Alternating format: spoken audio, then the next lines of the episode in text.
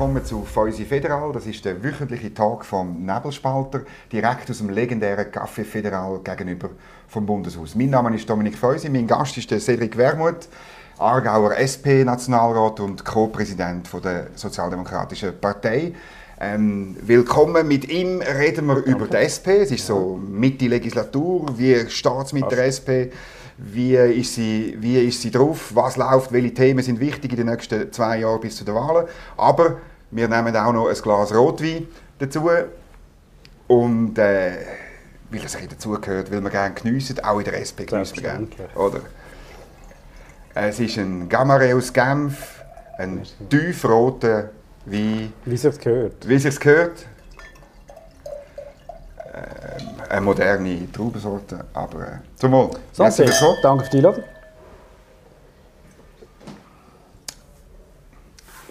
Ja, ich habe es gesagt, ähm, bald Mitte Legislatur.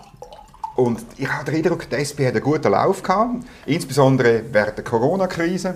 Krisen sind immer gut für Sozialdemokraten, weil dann kann man intervenieren, dann kann man das machen, was man eigentlich immer gerne macht. Und ihr habt fast die Bürgerlichen ein bisschen vor euch hergetrieben, oder? Ihr habt euch auch positioniert als die Partei, die in dieser Krise ähm, nicht nur für die Arbeiter etwas macht, also Kurzarbeitsentschädigung fordert, sondern eben auch äh, für Geschäft, für KMU, für das Gewerbe etwas macht.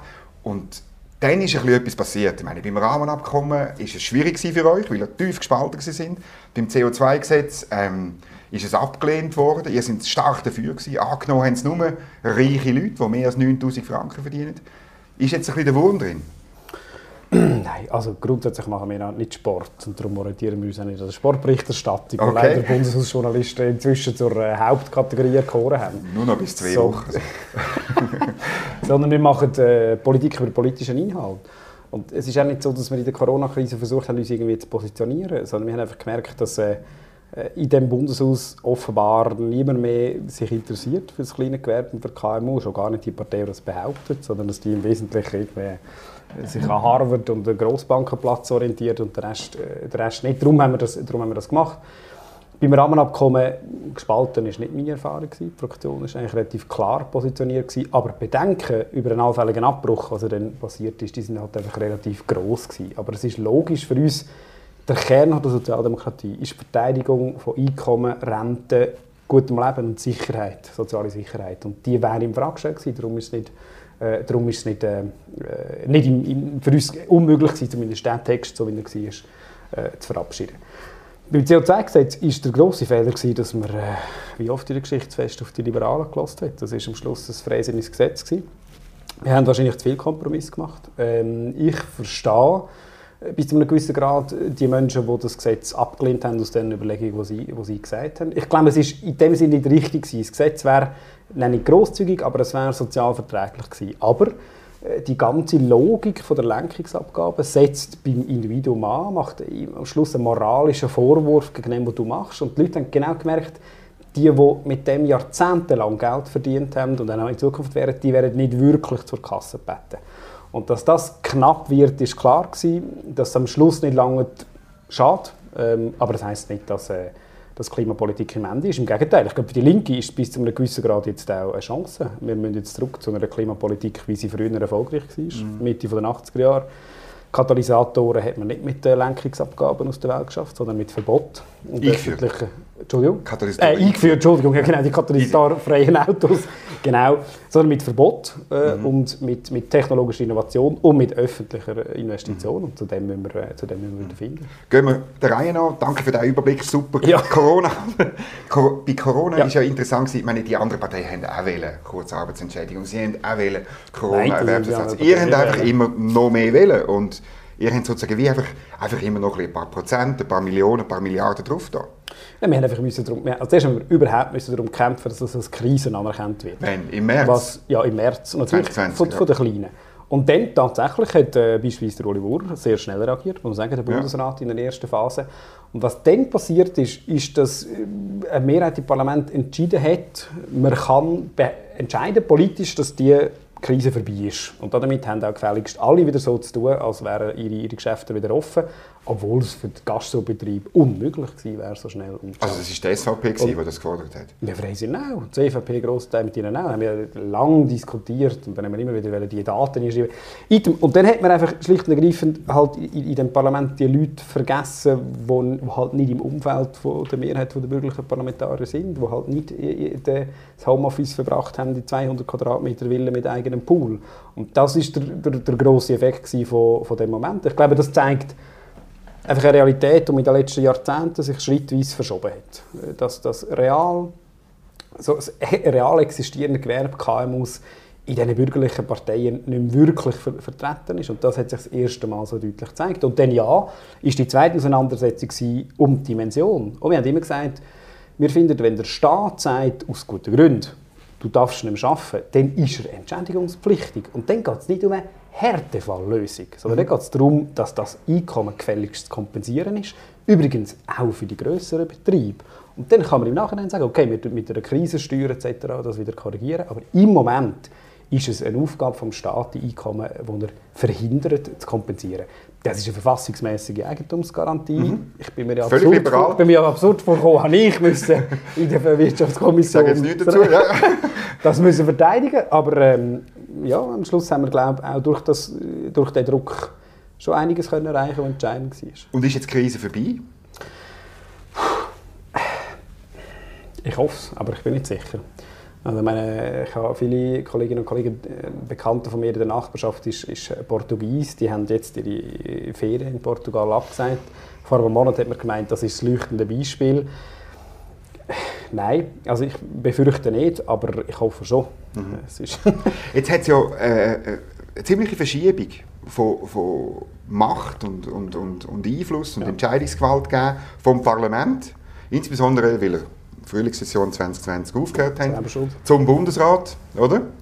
Ähm, ist das für, für, für Sie gut, schlecht, nötig? Muss man zurückgehen? Die Machtfrage ist eine wichtige Frage für Sozialdemokraten. Ja, natürlich. Nein, das ist hochproblematisch. Ich habe mich abgrundtief aufgeregt über den Entscheid im, im März und bin ja. nach wie vor überzeugt, der hat keine gesetzliche Grundlage. Mhm. Das geht gar nicht. Das Parlament kann nicht entscheiden, wir sind jetzt nicht zuständig, wie wir lieber in die Ferien gehen. Wir sind gewählt für das. Also, also hallo. Weil eine Krise ist, hat man gesagt, nicht weil man lieber in die Ferien geht. Sie haben nicht mehr Druck auf Bern und den Job machen. Ja. Das ist ja grotesk. Also, wenn, wenn beweist sich die Relevanz von einer politischen Institution, wenn nicht in der Krise? Mhm.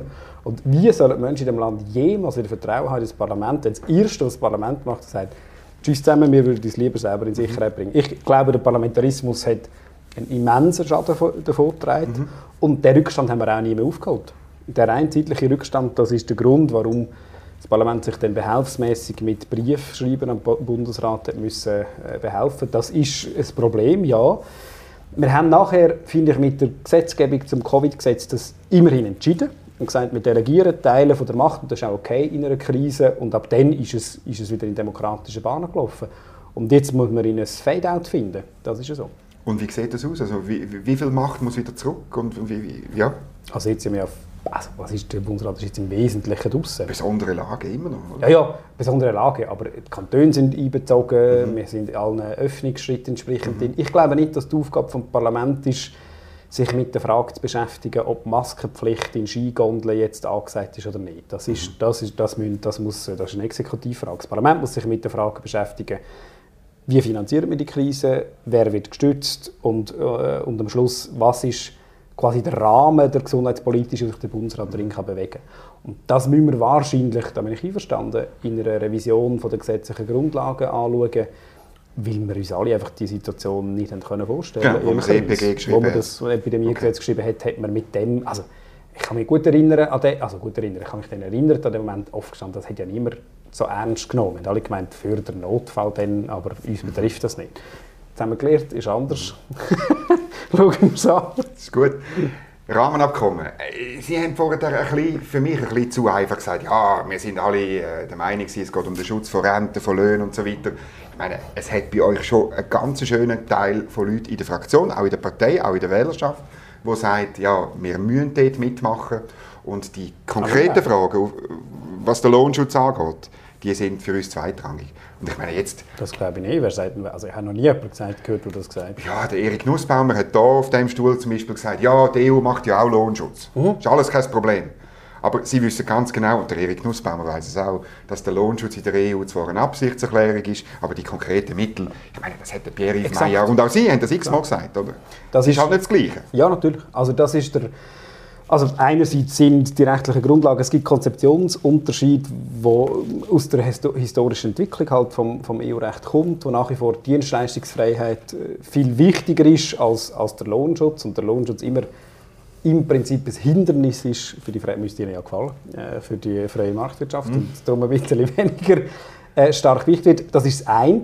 Dort hat die EU einen Schritt gemacht jetzt in der 19. Durchsetzungsrichtlinie, aber, und das war immer mein Argument, gewesen, und darum habe ich auch nie verstanden, warum sich die Kommission und der Bundesrat nicht gefunden haben, ob sich das auf ein Niveau auf ein Niveau einpendelt, das wirklich die Löhne schützt, das sehen wir in vier, fünf Jahren. Und wieso man nicht gesagt hat, man macht eine Übergangsfrist, schaut sie fünf Jahre nochmal an, ist mir schleierhaft persönlich. Und das andere ist, alle diese Gesetzgebungen sind ja nichts wert, wenn die Umsetzung nicht stimmt. Und das ist das Problem vom konkreten Text, dass man gesagt hat, in dem berühmten Protokoll 1 klar gemacht hat, die Umsetzung, die heute in der Schweiz stattfindet, geht uns schon zu weit. Zum Beispiel die Höhe der Kaution. Mhm. Und das ist wunderbar. Sie können in der, in, schauen Sie in Deutschland die Fleischindustrie, den Skandal während Corona an. Wenn, das ist super, wenn Sie einen Mindestlohn haben, das ist großartig. Wenn es niemand kontrolliert und es nicht umgesetzt wird, bringt es nichts. Und das ist das Problem an, der, an diesem Konzept. Äh, wo ich völlig einverstanden bin, ich glaube, die ganze Partei ist, ist, dass die Zusammenarbeit mit der Union wichtig ist und dass wir die auch wollen, äh, wollen weiterführen wollen. Aber für mich ist klar, Integration ist kein Selbstzweck in der Europäischen Union. Das muss immer das Leben der Menschen auf beiden Seiten der Grenzen verbessern. Und wenn das nicht der Fall ist, dann hat es nicht nur keine Mehrheit, sondern es ist auch falsch. Aber es gibt doch genau die Leute in der Sozialdemokratischen Partei, wo das ein Selbstzweck ist, wo der Beitritt ist das grösste Ziel. Ähm, der Fraktionskollege Fabian Molina hat wieder so eine Motion eingereicht, und zwar der Beitritt jetzt, nicht in fünf Jahren ja. und nicht Ach, unter Bedingungen, nicht unter, doch, doch, doch, wir schauen mal beim Lohnschutz mal, mal, mal. und so. Ich habe das ganz genau angeschaut, was der Fabian gemacht hat. Fabian hat Sie jetzt müssen genehmigen Nein, das ist äh, Freiheit der Parlamentarierinnen und Parlamentarier. Ja, man würde sich manchmal wünschen, man darf Sachen genehmigen, okay, aber überschätzt Ich glaube jetzt das. Ich habe es auch schon anders gehört, aber ja, gut es gibt immer einen Unterschied zwischen äh, moralischen äh, Verpflichtung Verpflichtungen. Und, genau. Und, Aber gut. der Fabian hat ziemlich äh, positionsgenau übernommen, was im Parteiprogramm von der SP steht. Und im Parteiprogramm von der SP steht nicht der Beitritt, sondern die Aufnahme von Beitrittsverhandlungen mhm. unter Bedingungen. Mhm. Dazu gehört der Lohnschutz, der Service Public, mhm. äh, die Autonomie beim Franken und die Garantie für die direkte Demokratie. Mhm. Und wenn unter diesen Bedingungen ein Beitritt möglich ist, dann ist er richtig, weil das zentrale Problem, wir haben jetzt immer gesagt, die institutionelle Frage, wer weiß schon, was das heißt. Das Problem an der Geschichte ist der Mangel an demokratischer Mitsprache von der Bevölkerung Exakt. in diesem Land. Das ist das zentrale Und in der Problem. EU. Ja, also. um, in der EU gibt es auch Defizite, aber in der Schweiz ist es noch krasser, mhm. weil wir nicht einmal im Parlament sind, keinen Kommissar stellen. Mhm. Und aus dieser Überlegung ist es völlig richtig zu sagen, das eigentliche Problem ist nicht Marktintegration sondern die Frage, sind wir dabei, wenn es ums Aushandeln von der politischen Grundlagen geht, von dem Binnenmarkt und vom politischen Projekt. Mhm. Darum teile ich das Ziel von einem EU-Beitritt unter diesen, unter Bedingungen, aber nicht als Selbstzweck als solches. Aber das ist natürlich auch ein Problem von dem Rahmenabkommen. Der Pierre Meyer hat es ein paar Mal gesagt, oder? wir können nachher Lohnschutzpolitik in der Schweiz gar nicht mehr machen, weil es irgendwie ein Gericht gibt, oder? Wo dann darüber befindet, ob das dem ja. EU-Recht entspricht oder nicht. Also die institutionellen Fragen sind auf der gewerkschaftlichen Seite auch ein Problem gewesen. Ich glaube, es ist in dem Rahmenabkommen vieles schiefgelaufen. Ich war jetzt gerade zwei Tage in Berlin gewesen, im okay. Kongress von der Europäischen Sozialdemokratie. Was sagen die? Dann ist das völlig klar. Die Europäischen ja. Sozialdemokraten sagen mir ganz klar, die einseitige und machtvolle Auslegung vom Primärrecht, dem sogenannten durch mhm. den EuGH, ist ein massives Problem.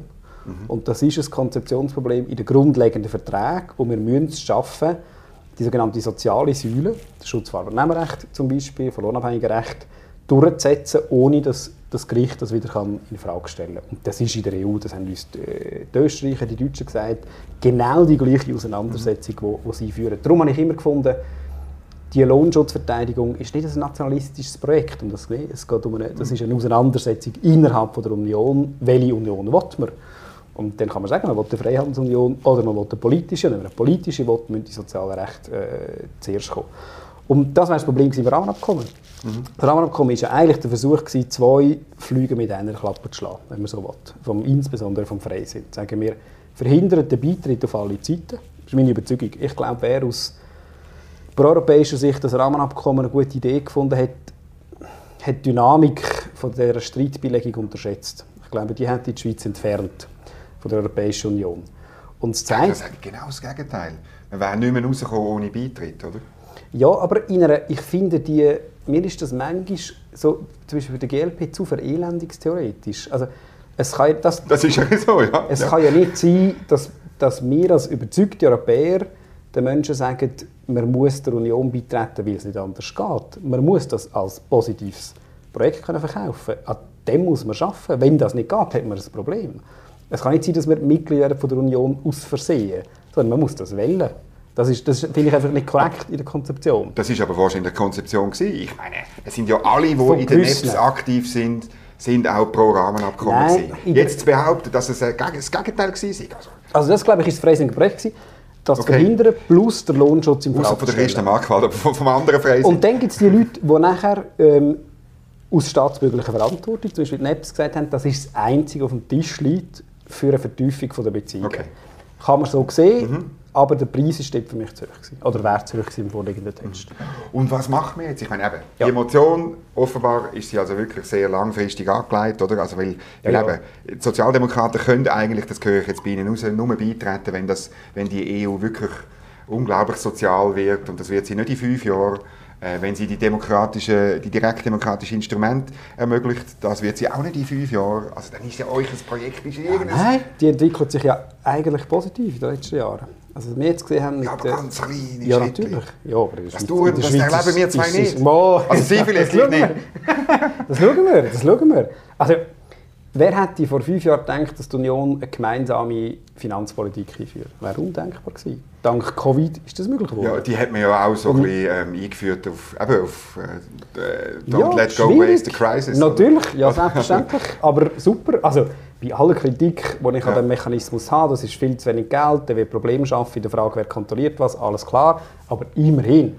Da glaube ich wiederum, haben die Liberalen Warner quasi aus liberaler Sicht recht wenn du einig in dieser gemeinsamen Verschuldungslogik bist, kommst du nicht mehr raus.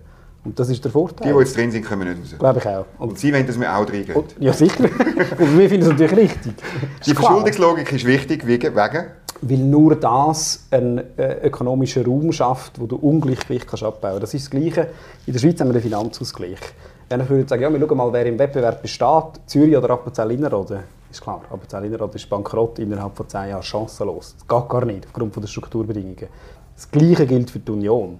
Die deutsche Maschinenindustrie sagen, wir schauen mal, was die Postdiktaturökonomie in Griechenland dagegen setzen ist klar, dass das nicht funktioniert. Also braucht es einen ökonomischen Ausgleich. Das kann man machen über gemeinsame Schuldenaufnahmen, das könnte man über Finanzausgleich machen, das könnte man noch intelligenter über eine gemeinsame koordinierte Lohnpolitik mhm. machen. Aber item, das ist jetzt ein Einstieg in das. Ich glaube, das ist der Fehler am Euro. Die Idee zu sagen, wir führen mal eine, eine, eine Währung und schauen dann, was passiert, hat die Ungleichgewicht verstärkt, anstatt sie mhm. zu korrigieren. Und das, wenn der Weg jetzt eingeschlagen wird, dann ist das nicht mehr die Union, die sie vor fünf Jahren war. Die Sozialdemokratie, die ich Dann ist sie eine Schuldenunion. Ja, das ist ja die Schweiz auch. Das ist ja der, der Witz ja. vom Bundesstaat ist unter anderem, dass der Zentralstaat... Unter sehr vielen anderen, oder? Also doch, dass der Zentralstaat für alle gemeinsam Schulden aufnimmt, dann, wenn man muss Investitionen finanzieren muss. Corona-Krise. Das ist ja richtig dass man nicht gesagt das hat... Wir nachher, das müssen wir, müssen wir dann noch, noch darüber reden, wie man die ja, wieder abbaut. Das ist jetzt ja, ja, das ist klar, das kommt dann an. Ich meine, das, ja, ich, ich, ich habe gestern darüber geschrieben, nämlich, weil ich bin der Meinung, man sollte durchaus ein Ausgleichskonto könnte man eigentlich, an, könnte man eigentlich anpacken. Ich bin da anderer Meinung wie, wie, wie die NZZ und die Ökonomie Suisse. Was würdet ihr denn machen? Ja, auf dem Ausgleichskonto sind 29 Milliarden. Man könnte irgendwie zum Beispiel die Hälfte oder so. Könnte man sagen, man tut das Amortisationskonto mit der Hälfte ein bisschen umbuchen. Ich tue den unterhalb vom äh, Video oder meinen mein Artikel verlinken, verlinken für Zuschauerinnen und Zuschauer, die das nachlesen wollen. Weil für das hat man das Ausgleichskonto ja gemacht, oder? Ja, für sich, ja. Oder? Und dafür muss man natürlich die Regeln, die knallhart ist, wo sie natürlich dagegen sind, aber die Regeln, sechs Jahre, äh, muss man das Amortisationskonto an sich wieder abbauen. Die sollte man dafür bestehen. Das ist aber falsch und undemokratisch. Ja, Sie wollen natürlich beides. Sie wollen die Regeln schleifen und umbuchen. Im Idealfall. Oder sogar, sogar noch richtig refinanzieren. Ja, das gut. dritte Säule noch dazu. 100 Die, Milliarden steht in Ihrem Buch, brauche ich jetzt. Ja, Sie haben gelesen, sehr schön. Bin einer der wenigen Journalisten, die es kennen. das ist gut, das ist sehr gut. Ähm, ja, also einerseits ist die goldige Regel in der Finanzpolitik ist, dass die, die davon profitieren, zahlen müssen.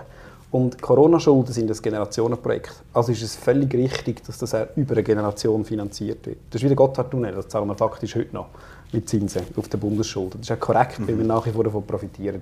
Und wenn Sie durch das können, die Gesamtbelastung für alle senken, ist das richtig. Das ist das Erste. Das Zweite, die Schuldenquote in der Schweiz ist wenn dann ein, ein, ein, Hämmer, ein, ein Hemmung in den letzten Jahren für öffentliche Investitionen. Und das Dritte ist, man muss, das ist richtig, denn irgendwann die Schulden refinanzieren.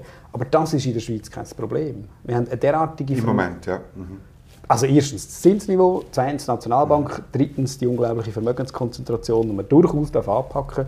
Der IWF schlägt vor, 10% Vermögensabgabe. Beileibe keine linksextreme Organisation. Ja, aber beileibe keine liberale Organisation, Warum? sondern ja, was sondern ein, etatistische, ein etatistischer Club. Ja, der Liberalismus von, ist der, von der Vereinigten Raubtiere auf dieser Welt. Aber ja, also ja. Der, der, Kapitalismus lebt ja von der Ausbeutung vom Staat. Ohne den starken Staat nur, de, nur eine bestimmte Art von Kapitalismus. Ich gebe es eine bestimmte Art von Kapitalismus lebt wirklich auf der, auf, auf, auf, den, auf, den, auf der staatlichen Regulierung. Darum, darum bin ich auch nicht mehr Lobbyist, sondern Journalist geworden. Ja. Aber ist jetzt ein anderes. Interessant. Ja, ja, das können wir sonst mit einer nächsten Flasche vertiefen. ich will noch zum CO2-Gesetz übergehen, ja. weil es wirklich, das ist ja, jetzt, jetzt, ich staune schon, Sie sagen, jetzt also gut, das ist ein zu liberales Gesetz gewesen, ja. ist abgelehnt worden, jetzt müssen wir auf Verbot setzen, ja. wahrscheinlich auf Steuern. Und Kredit. Und Kredit. Mhm. Und haben Sie das Gefühl, das kommt dann durch bei der nächsten Runde? Oh, das werden wir sehen. Also dass eine Politik besteht darin, Vorschläge zu machen, Scheitern bessere Vorschläge zu machen. Das ist so ein bisschen, also Im Scheitern sind Linke ja relativ gut. Das, das ist so. Ich immer, jedes Mal, wenn ihr verliert am Abstimmungssonntag, schaffen ihr das umzumünzen in einen Sieg. Das ist ja grossartig. Mm. Das können sie fast so gut wie der, wie der Christian Löwra. Also, wirklich, muss sagen. Immerhin. ich komme aus dem Süden Aargau. Als Sozialdemokrat ist man sich verlieren recht gewöhnt. Ja. Das, ist, äh, das gehört dazu. Aber ja, also ich glaube schon, aber das kommt nie durch. Ich meine, die, die jetzt äh, auf dem Land wo, und, und, auch in der Stadt, auch bei euch eigenen Leuten. Ich glaube, ich bin glaube, der Einzige in dem Bundeshaus, und ich merke, der wirklich auf dem Land lebt. Ich komme aus einer Agglomerationsgemeinde, ich wohne nicht in einer grossen Stadt und dort ist klar, die Leute haben mir gesagt, ich bin nicht bereit, allein das zu finanzieren. Was ich mhm. verstehe. Und dass der Eindruck entstanden ist, ist... Befürworter haben immer gesagt, ihr kommt mehr zurück. Wäre auch richtig gewesen, aber es ist zu kompliziert im Mechanismus. Und man muss den Mechanismus kehren, meines Erachtens. Man muss in die Vorleistung gehen. Das heißt, die öffentliche Hand muss zuerst investieren. Sie müssen ÖV finanzierbar machen, sie müssen Carsharing ausbauen, wir müssen massiv runter mit den Preisen für den öffentlichen Verkehr. Ich finde zum Beispiel, die richtige Antwort wäre jetzt GA-Preise halbieren. Alle Abos mhm. in dem ÖV halbieren und dann ist es für die Leute interessant. Dann sehen sie, dass reales Angebot gemacht wird, dass der Wechsel vereinfacht wird. Mhm. Und erst nachher muss man auch auf der individuellen Ebene Verhaltensänderungen herbeiführen, das ist richtig, dann kann man die Preise entsprechend anpassen. Das Zweite ist, was ich nie verstanden habe in der Diskussion, öffentliche Investitionen sind das eine, aber die schnellste Variante, zum, zum Beispiel im Gebäude, Gebäudebereich etwas hinbringen, sind Kredite. Warum man nicht eine Klimabank gründet, wo einfach Kredit vergibt und zusammen mit von mir aus privatwirtschaftlichen Organisationen Gebäudesanierungen übernimmt und zum Beispiel im Besitz könnte bleiben nachher von diesen Installationen, Photovoltaik, Wärmepumpen, was auch immer, das kann man als öffentliche Infrastruktur aufrechterhalten. Das müssen die Häuserbesitzer nicht selber zahlen, sondern sie zahlen es über den Strompreis nachher entsprechend zurück. Das wäre machbar. Das können Sie kreditfinanziert machen. Da kann der Bund eine Garantie sprechen, das Problem ist gelöst. Das ging relativ schnell. Da muss man gar nicht über komplizierte Klimafondsstrukturen gehen. Aber es gibt es schon. Es gibt Banken, die, die vergeben Kredit für Gebäudeunterhalt. Ja, aber das Problem ist ja eher, dass die Regulierung, die Ihre Partei in allen Städten auffährt, dass das nicht, Nein. es lohnt sich nicht, Wohnhäuser in der Stadt Bern zu renovieren oder in der Stadt Zürich lohnt sich nicht, Natürlich. weil man die Miete nicht kann verändern kann, oder? Ja, das ist auch richtig, dass Sie das nicht können. Ja, darum muss es, niemand. Darum muss es gemeinnützig passieren. Äh, der ökologische Umbau ist kein Renditeprojekt, sondern das, was mir vorschwebt, ist eine Klimabank, die die Investitionskosten deckt, aber that's it. Nicht, wo darauf noch Profit macht, entsprechend. Und öffentliche Investitionen müssen sich auch nicht rentieren sofort, sondern es rentiert sich dann, dass der Klimawandel bekämpft wird. Das finde ich schon recht eine gute Rendite. Aber Sie haben vorher auch gesagt, man zahlt es dann äh, auf einem höheren, Energie, auf einem höheren Energiepreis. Oder? Ja, sie zahlen nee, aber wenn, nein, langfristig, wenn sie energetisch sanieren, lohnt sich das ja, weil sie kleinere Kosten Aber nur langfristig? Genau, das ist das Problem. Das, ist, das habe ich auch verstanden. Eine Zeitverschiebung haben wir, ja. Ja, aber das ist Leute, das Leute, die mir das gerne gesagt haben, ja, super, wenn meine, der Ersatz von meiner Ölheizung, nehmen wir das, in meinem Einfamilienhaus habe ich mir vielleicht geleistet, 40, 50, keine Ahnung, angespart, um das endlich können leisten können, ein bescheidenes Haus. Und jetzt sagen dir mir, in 20 Jahren lohnt sich das ist super, aber wo soll ich jetzt die 50 bis 100'000 Franken hernehmen? Und das Problem muss lösen. Und wenn das eine öffentliche Investition macht und sagt, wir zahlen, wir, wir zahlen das, aber sie gehört dann aus, die Infrastruktur, und du zahlst sie zurück über Amortisation und den Energiepreis, mhm. dann kannst du es über 20 Jahre machen. Aber das kann nur der Staat, das können Private nicht. Das Problem ist, dass der Staat nicht weiß, wo denn das wirklich etwas und bringt. Darum muss er mit Privaten zusammenarbeiten. Darum muss der Staat Bank machen und dann würde ich mir Klimaagenturen fest vorstellen. Das können auch private Unternehmen sein, die die Gesamtsanierung von so einem Haus dann übernehmen. Mhm. Public-Private Partnership müsste Ihnen ja gefallen. Gut, das ist ein unglaubliches Konzept äh, mit unglaublich viel, äh, viel Detail, mit wahnsinnig viel Problemen in der Umsetzung, da bin ich überzeugt. Oder das, ist, das, das, ist doch Ihr Problem. Sie glauben einfach, dass das ein wunderbar funktioniert und Sie werden den Beweis nie müssen antreten. Ich glaube gar Das funktioniert nie nicht. Ich bin nicht liberal, nur die Liberalen glauben. Nur äh, der Liberalismus ist eine Religion. die Sozialdemokratie beruft sich immer auf historische Erfahrung. Das ist der Unterschied. Und Sehr gut. Die, die historische Erfahrung zeigt, dass nichts anders so funktioniert wie freie Marktwirtschaft. 6000 Prozent mehr Wohlstand für alle. Jeden Tag werden 137.000 Menschen aus der Armut rausgeholt, dank liberaler, freier Marktwirtschaft. Nein, grundsätzlich vor allem dank staatlicher Investitionen. Also die gesamte Armutsbekämpfung, die wir global in den letzten 20 Jahren gemacht haben, ist, sind ausschließlich staatliche Investitionen. Von mir aus multilaterale in China unter anderem, übrigens auch in Westeuropa, das kenne ich alles. Aber das sind ja staatliche Verteilungsmechanismen. Das Zentrale in der Armutsbekämpfung und auch in der Technologieförderung sind Basisinfrastrukturen. Wer macht die ganze Grundlagenforschung? Pharmaindustrie, Energiepolitik. Das ist Richtig. alles öffentlich-rechtlich. Und dann in der Umsetzung über null Problem. Da gibt es selbstverständlich marktwirtschaftliche Mechanismen, die dann spielen können. Da bin ich dabei. Nein, Sie wollen ja die Pharma verstaatlichen. Sie wollen ja, ja das... Pharma ist aber auch kein Markt. Pharma ist ein Nein, natürlich. Die Umsetzung ist das hat ja nichts mit Markt zu tun. No, natürlich. Es gibt einen Wettbewerb um bessere, ja. innovativere äh, Medikamente. Oder? Nein, die kaufen ja nur noch die kleinen Sie wollen, dass, dass, dass die Eidgenossenschaft die, die Pharma aufkauft, oder? die sogenannte Pharma fürs Volk. Ja. Und dann, glaube der WHO schenkt, oder irgendwie so. Mit der WHO kooperiert, im Idealfall aber das funktioniert nie. Das, das ist der alte 19. Jahrhundert Internationalismus, oh. der nie wird funktionieren. Überhaupt nicht. Zu Hunderten von Tausenden von Leichenbergen führen also das, Welt. Ja, das ist die alte Geschichte. Also die, erstens einverstanden, es, ist, es gibt immer eine Tendenz zu Machtkonzentration, sowohl in dem, was sie freien Markt nennen, als auch, also in der Bürokratie. Genau. Das muss man bekämpfen. Darum, darum Wettbewerb.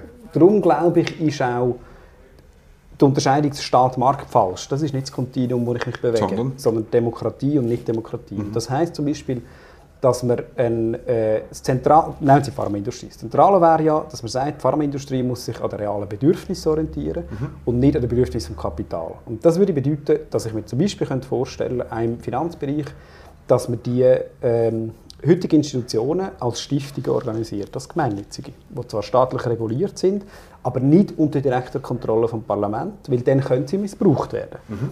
Ihr Auftrag muss sein... Sehr froh. Also das, die, die Kritik an der Politik... Ja, natu ja natürlich. Ja. Die muss man so, äh, Ihrem Buch kommt die auch ganz klein vor. Nein, nein, nein, er hat das so drin. Okay. Sie ist drin, ich gebe es zu, ja, aber sie aber viel, viel zu klein. Ja, was, ja ich, also ich verstehe, von mir aus... Aber sie find, das ist der Unterschied zwischen den Liberalen und den Linken. Es gibt kein Linksbuch, das sich nicht mit dem Schock vom, und der Katastrophe vom real existierenden Sozialismus auseinandersetzt und sich fragt, was hat das für Konsequenzen. Mhm. Es gibt kein liberales Buch, das sich damit auseinandersetzt, warum hat der Liberalismus mehrfach im 20. Jahrhundert totalitäre Regime unterstützt und von ihnen massiv profitiert. Das gibt es, die Bücher. Ja, wo? Aber das tun wir... Nein, natürlich. ja, der, der, Milton Friedman hat das ja. lange und breit... Ja, ja, also hat er, hat er sich... Nein, er hat, er, hat, er hat wirklich... Oder er hat, ja einfach, er hat ja einfach die Hoffnung Aber gehabt, nach 1950, in der Schweiz zum Beispiel. In der Schweiz ist es selten. Das ist Point taken. Muss ich, muss ich zugeben. Aber in der Schweiz gibt es auch nicht wirklich äh, die, die, die...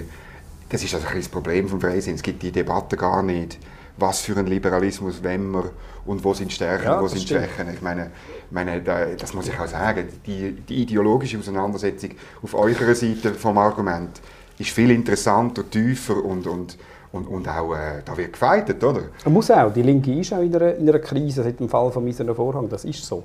Mhm. Weil das ist, die Befreiung man nie richtig in den Griff bekommen hat, glaube ich. Das wäre ja befreit von dem totalitären Schreck. Und dann hat man den Fehler gemacht vom dritten Weg und das ist auch gescheitert. Und jetzt, die Linke ist am Suchen, das ist so. Das ist korrekt. Und für Sie ist die Lösung aus dem Buch wirklich... Öffentliches Eigentum. Wirklich, aber es ist, am Schluss ist es das Gleiche. Es ist, wird wirklich Nein, es ist interessant. Es ist genau das Gleiche. Am Schluss ist es eine staatliche, Nein. eine staatliche Hand auf dem gesellschaftlichen Leben von jeder und jedem mit dem Umgekehrt. Es ist die gesellschaftliche Hand auf dem Staat, was Ja. entscheidend ist. Aber nehmen Sie die Schweiz heute. Die Schweiz Das ist die, die, gleich verbrämt wie der, der, der, Begriff vom volkseigenen Betrieb. Also es ist einfach mit anderen Worten gesagt Service. Public. Also ich, das offen mit, es gibt Kerninfrastrukturen, die ich glaube, müssen zentralstaatlich kontrolliert Das werden. sage sogar ich, ja. Finanzwesen, Oh nein. Aber Ja, Telekommunikation, Ja. Straßenverkehr, Gesundheit, so, Schule, öffentlich. Das fast ist alles bei Ihnen.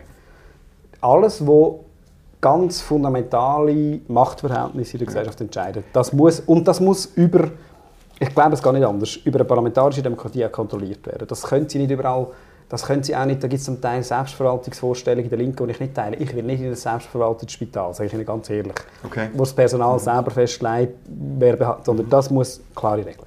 Und dann gibt es Bereiche, wo heute schon, wo, wo, ja, wo ja das Interessante ist, die Schweiz kennt ja das System massiv. Es gibt wenig Länder, wo so viele öffentliche Aufgaben auch Private heute schon delegieren. Denken Sie an die Stiftungen, Pensionskassen, kann man jetzt bestreiten, funktioniert Ja, ja. nicht alles schön. Verein, ich meine, das ist das Land von der Verein, wo, da, wo zum Beispiel Integrationsarbeit übernehmen, Fußball, ist so dort, wo ich herkomme. Und das ist ja, das finde ich, ist Teil des Systems und das soll man auch weiterentwickeln. Das ist auch richtig. Es ist, das 19. Jahrhundert, äh, das 20. Jahrhundert, Entschuldigung, hat die Idee von, wir zentralisieren einfach alles bei einer staatlichen Bürokratie dramatisch widerlegt. Das stimmt. Und diesen Fehler darf man nicht mehr machen.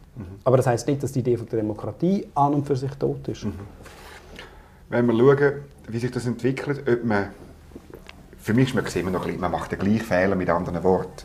Also das ist ja, Sie haben Ihrem Das, Buch, gleiche, das Risiko ist immer da. das Risiko ist fast 100 Prozent. Weil es, es ist ein Erkenntnisproblem, wie der Hayek gesagt hat, dass eben die wenigen Leute, die dann Entscheidungen treffen, gar nicht so viel wissen, wie die vielen Leute, die Konsumentinnen und Konsumenten sind und Entscheidungen treffen, ob sie eben in das Spital oder in ein anderes gehen. Ja, ist eben- das das ist- können Sie nicht auflösen, das Problem. Das ist das Problem, dass das dann vielleicht würde stimmen, wenn sie eine absolut gleich verteilte Vermögens- und Einkommenssituation haben. Aber heute orientiert sich der Markt ja nicht an der, äh, an der realen Bedürfnis, die sich in Kaufkraft abbildet. Mal, für die Konsumentinnen und immer nur an der Konsumenten. Kaufkraft. Warum investiert die Pharmaindustrie, hat sie nicht in in die Forschung für Coronaviren, gegen Coronaviren investiert? Warum gibt es keine Entwicklung von neuen Antibiotika gegen antibiotikaresistente Keime? Weil es keine Kaufkraft gibt. Und ist zwar ein massives nein, und weil Problem. es wahrscheinlich zu wenig Wettbewerb gibt. Weil natürlich, Nein, ich meine, es gibt keine Kaufkraft. Es in gibt- der Pharmaindustrie die ist doch wahnsinnig reguliert und sie tut sich wahnsinnig im Staat. Dort bin ich wirklich kritisch, ähnlich wie Sie. Meine Pharma, ich habe immer Streit gehabt, wenn ich in in Basel in der Pharma gesagt habe, hey, eigentlich sollten die Preise nicht der, der Alain Berset und sein BAG festlegen für eure Medikamente, sondern äh, das soll der Markt machen. Dann werden sie nämlich tiefer. Auch für irgendwelche Krebsmedikamente werden garantiert tiefer. Das wollen sie ja nicht. Sie wollen ja, das ist ja dann Big Business, das ist wo ja- mit Big Government ins Natürlich. Bett geht und zahlen müssen Sie und ich und, und die ganzen Leute, die auf ihrer Krankenkasse Das rechnen. ist richtig. und Allerdings nur ist die, mehr Wettbewerb bringt das aber. Nein, die korrekte Lösung ist zu sagen, das ist eine öffentliche Aufgabe.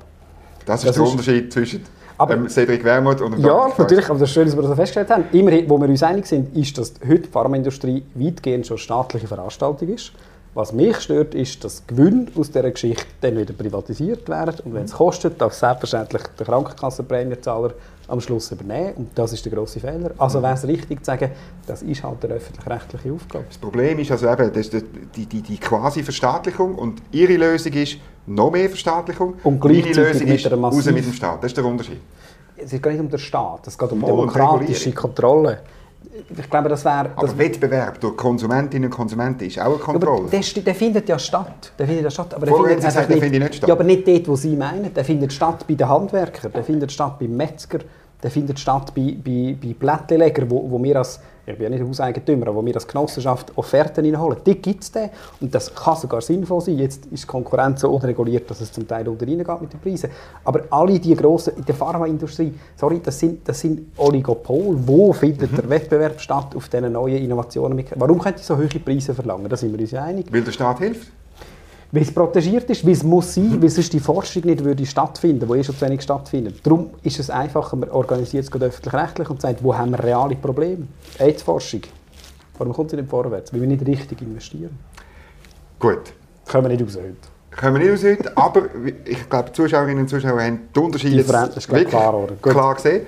Ähm, die Zukunft wird verschiedene Sachen weisen und die Zukunft wird auch, ähm, hoffentlich kann ich Sie wieder mal einladen und wir das weiter diskutieren, ähm, noch ein bisschen tiefer machen. Vielen Dank fürs Kommen und einen schönen Tag. Nehmen wir noch den Rest. Merci. Genau.